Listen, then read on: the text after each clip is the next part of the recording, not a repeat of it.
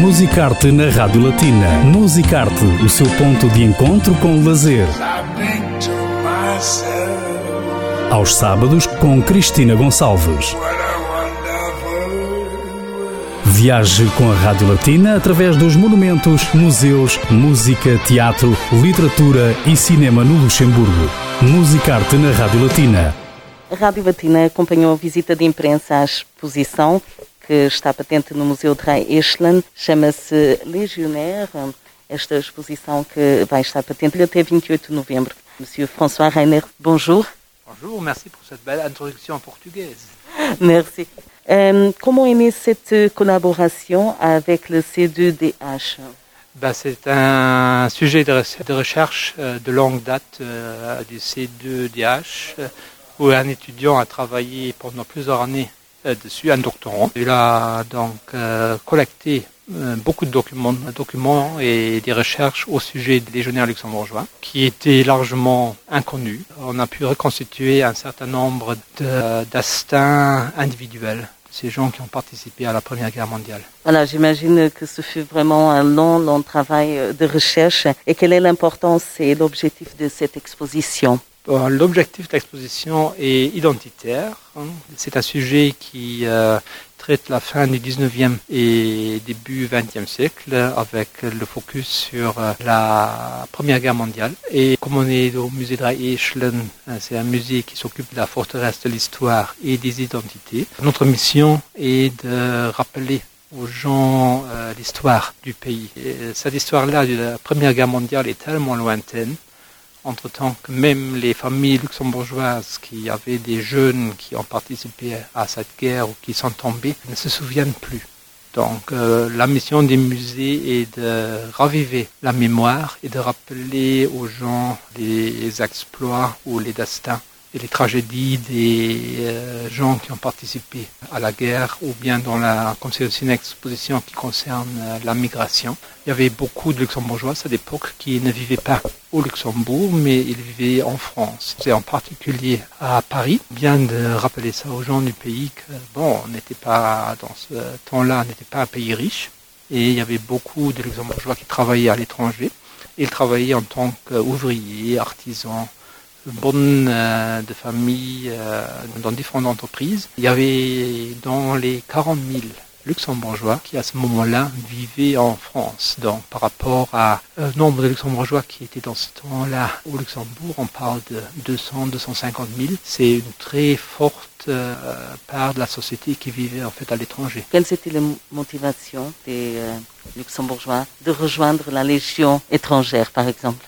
Bon, les motivations étaient celles euh, qu'on associe souvent à la Légion. Ça dépend de la période euh, de laquelle on parle. Si on parle maintenant de la période avant la Première Guerre mondiale, c'était bon, des jeunes qui cherchaient l'aventure, qui voulaient euh, s'enfuir de la maison parce que les conditions étaient rudes, ils devaient travailler sur les champs des parents, comme Luxembourg était largement agricole à cette période-là, et puis tout simplement aussi pour certains pour gagner de l'argent, et ça change autour de la Première Guerre mondiale. Là, les légionnaires, euh, ils préfèrent s'appeler engagés volontaires, ils rejoignent l'armée par euh, patriotisme en partie, il faut savoir qu'ils rejoignent l'armée, la Légion étrangère, à partir de France et pas de Luxembourg, parce qu'ils vivaient déjà en grande partie en France, donc par patriotisme, mais souvent aussi pour des raisons économiques, parce qu'avec la guerre, toutes les sociétés dans lesquelles étaient fermées la boutique, donc il n'y avait plus de travail. Il y avait aussi la problématique qu'il euh,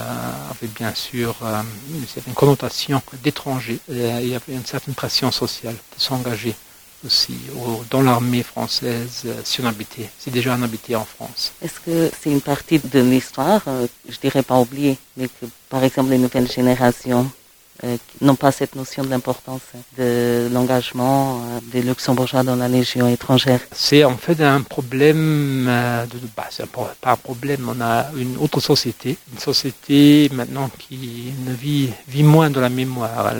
les jeunes et la, toute la société vit dans le présent ou plutôt dans le futur, pour ainsi dire. Et si vous voyez dans les écoles, Il y a l'histoire qui est aussi beaucoup moins enseignée. Je crois que c'est une des branches qui a le moins d'heures euh, d'enseignement à l'école. Et puis tout ça paraît très lointain aujourd'hui. Et c'est aussi, en fait, pour Luxembourg particulièrement, et aussi pour, euh, pour oui, pour, pour, vos auditeurs, c'est particulièrement intéressant parce que moi, je fais partie de familles qui vivaient toujours au Luxembourg depuis 200, euh, 300 ans nous, c'était évident, on, on, connaissait ça. Mais euh, depuis les années 90, euh, la population du Luxembourg s'est a doublé, pour ainsi dire, avec les euh, différentes nationalités. Bien sûr, il y a beaucoup de, Portugais qui sont arrivés, puis il y a eu d'autres migrations, les Italiens avant, etc. Donc, euh, qui sont devenus tous luxembourgeois, oh, bah, pas tous, mais à toute grande partie. Et bien sûr, ces gens qui sont venus, ils ont une autre histoire, ils ont une l'histoire de leur pays par exemple, euh, de, que ce soit le Portugal ou bien l'Italie, ce qui se passait au Luxembourg, oui, ça les intéressait au moment où ils sont venus, depuis qu'ils sont ici, mais moins ce qui s'était passé avant, ce qui est normal aussi. Et donc tout ça a un certain reflet euh, dans le système d'éducation. C'est difficile d'enseigner de, l'histoire avec des...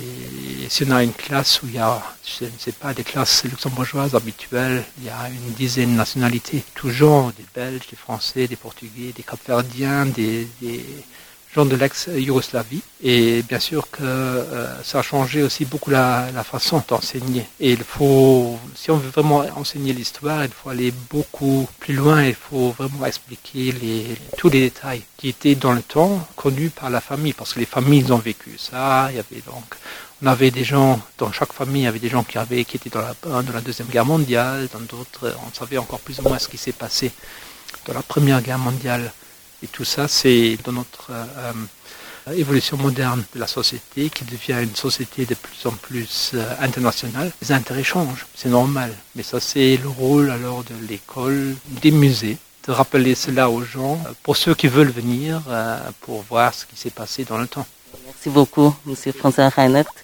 Portanto, a exposição Legionnaire, que a Rádio Latina está a acompanhar, parcours de guerra e de imigração entre Luxembourg e la France, está patente ao público a partir de 1 de julho e até 28 de novembro deste ano. Não hesite em visitar no Museu de Rei. Musicarte